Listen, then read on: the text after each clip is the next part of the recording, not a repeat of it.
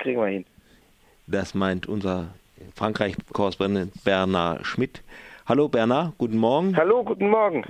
Es geht um den ehemaligen französischen Präsidenten Sarkozy. Der wurde festgenommen und jetzt wohl wieder freigelassen wegen einer eigentlich schon seit längerem Zeit bekannten Affäre. Er soll sich den Wahlkampf, den Präsidentenwahlkampf 2000, war das 2007 oder 2010? 2007. 2007, gell? Von dem Herrn Muammar al-Gaddafi, seinerzeit Diktator in Libyen, finanziert lassen haben. Was ist denn da eigentlich los? Die Affäre ist ja nicht ganz neu.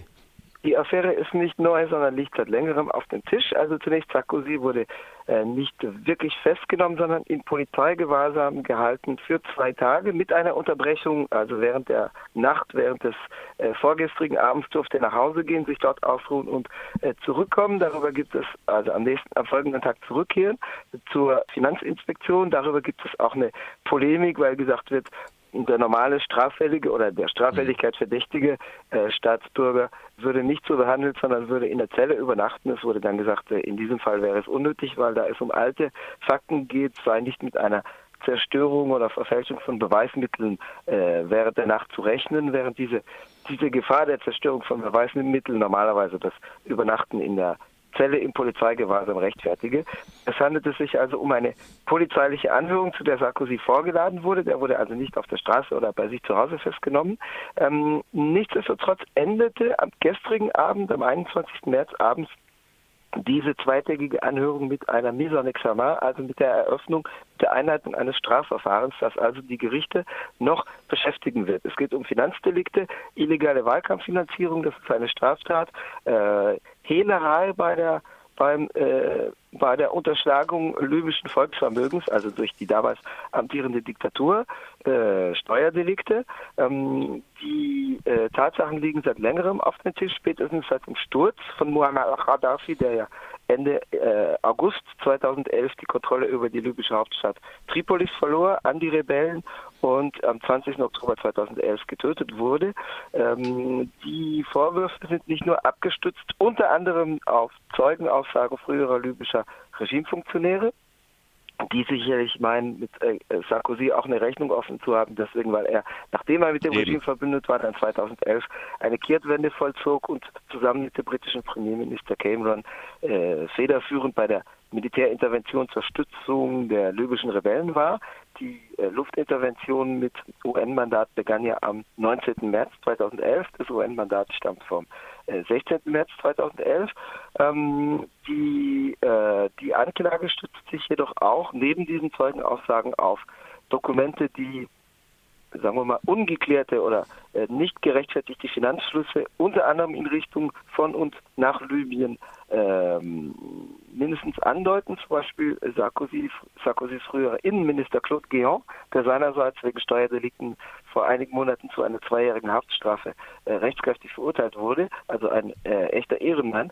Äh, Guéant hat 2009 eine Villa äh, an eine libysche Stiftung verkauft, und zwar zum Doppelten des äh, Immobilienwerts, äh, was darauf hindeutet, dass da Geld gewaschen wurde. Das heißt, dass man dafür gesorgt hat, dass man Geld ausweisen kann, als auf legalem Wege mhm. eben durch den Immobilienkauf erworben, das aber aus anderen Quellen zuvor geflossen war, was man aber irgendwie noch sozusagen waschen musste, damit man es angeben kann, damit äh, man nicht auf dem Schwarzgeld sitzt.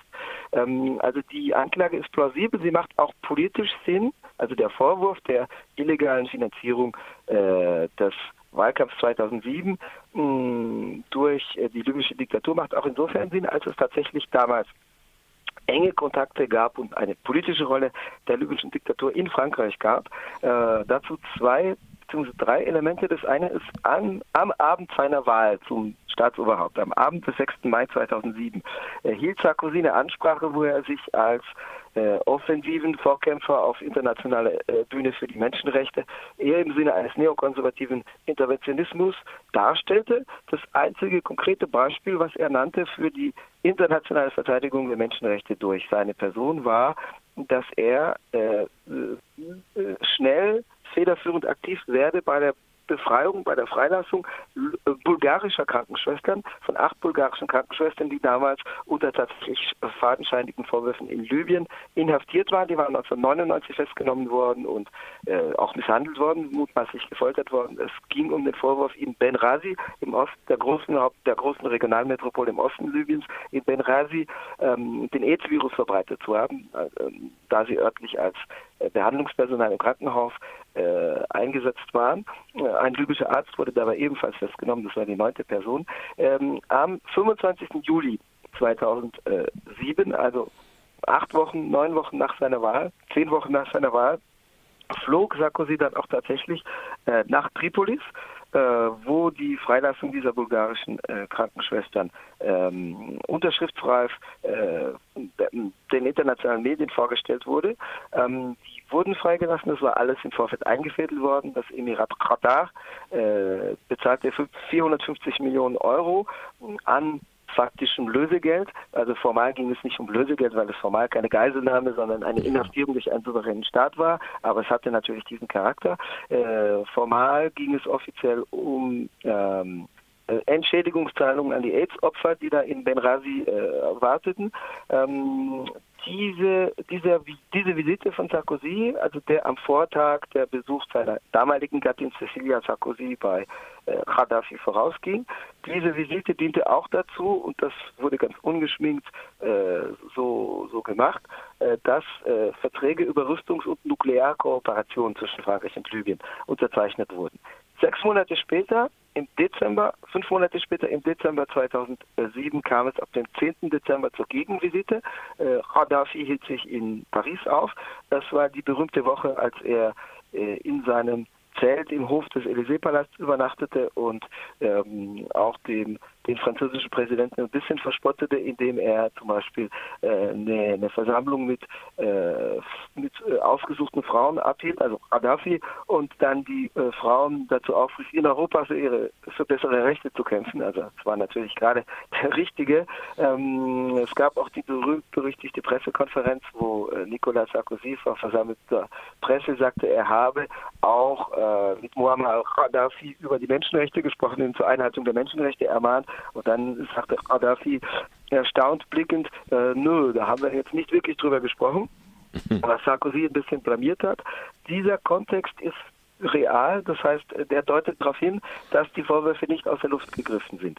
Auch nicht nur kriminologisch betrachtet, sondern eben auch politisch. Also die libysche Diktatur war damals ein enger Verbündeter Frankreichs. Ein weiteres Indiz war, ähm, waren die Vorgänge im 2008, als äh, Libyen auch hofiert wurde als Stütze für die damals durch Sarkozy ausgerufene Mittelmeerunion, die also bei einem Gipfel am 13. 14. Juli 2008 in Paris gegründet wurde. Allerdings blieb äh, Gaddafi als einziger Staatschef der Südküste des, des Mittelmeers diesem Gipfel letztendlich fern.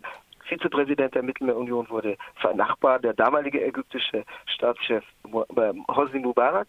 Ein gewisser Bashir al-Assad war übrigens Ehrengast auf der Tribüne bei der Armeeparade am 14. Juli 2008, also weil er auch zu diesem Gipfel angereist war. Gaddafi boykottierte zwar diesen Gipfel, wurde aber durchaus auch hofiert als Stützpfeiler für diese Mittelmeerunion. Also das Ganze macht durchaus politisch Sinn. Das schließt nicht aus die Feststellung, dass tatsächlich, wie erwähnt, Sarkozy und äh, Großbritanniens der britische Premierminister David Cameron andererseits federführend waren bei der Militärintervention ab dem 19. März 2011 in Libyen. Und das hat damit zu tun, dass Sarkozy äh, fast in Panik das Ruder herum war, was Frankreichs Beziehung zur nordafrikanischen Diktatur traf, nach dem Sturz äh, der eng mit ihm verbündeten Regimes in Tunesien und äh, Ägypten, beziehungsweise der Enthauptung, weil die Staatsoberhäupter flohen, aber der Staatsapparat blieb als solcher intakt, wie man vor allem in Ägypten derzeit beobachten kann, wo die Diktatur schlimmer ist als vorher äh, derzeit. Ägypten wird ja auch gewählt, in Anführungszeichen, in dicken Anführungszeichen am kommenden Montag.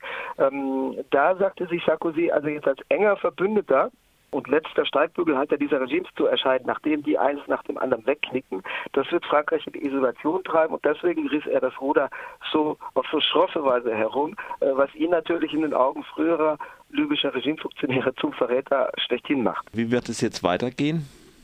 Also das Strafverfahren wird stattfinden. Natürlich ist jemand wie Nicolas Sarkozy eine Person, die über zahlreiche Kontakte noch im Staatsapparat verfügt und damit auch zumindest zu Teilen im Justizapparat, womit ich jetzt natürlich im Leben nicht sagen will, dass die Justiz nicht unabhängig sei, gewiss nicht, ja, nicht doch. Aber ähm, es bleibt natürlich abzuwarten, wie abgefedert oder nicht äh, die, die Vorwürfe gegen ihn dann letztendlich verhandelt werden. Also zumindest die für Finanzdelikte zuständige Staatsanwaltschaft scheint durchaus gewählt, jetzt tatsächlich die Wahrheit ans Licht zu bringen. Man muss abwarten, wie wie das dann vor Gericht aussieht. Also in der Vergangenheit war es jedenfalls so, dass wenn es um vormals amtierende Staatsoberhäupter ging, dass die Justiz äh, durchaus in, auf abgefederte Weise ermittelte. Bei Jacques Chirac, der in 23 Strafverfahren, dessen Name 23 Strafverfahren äh, auftauchte, wurde das über lange Jahre verschleppt. Also damals ging es nicht um Waffenlieferungen oder äh, Finanzierung durch Diktaturen. Das machte äh, Chirac allerdings auch auf dem afrikanischen Kontinent, weiter südlich als Libyen. Aber da ging es um Gelderunterschlagung, Hinterziehung öffentlicher Mittel in der Stadt Paris und Korruption.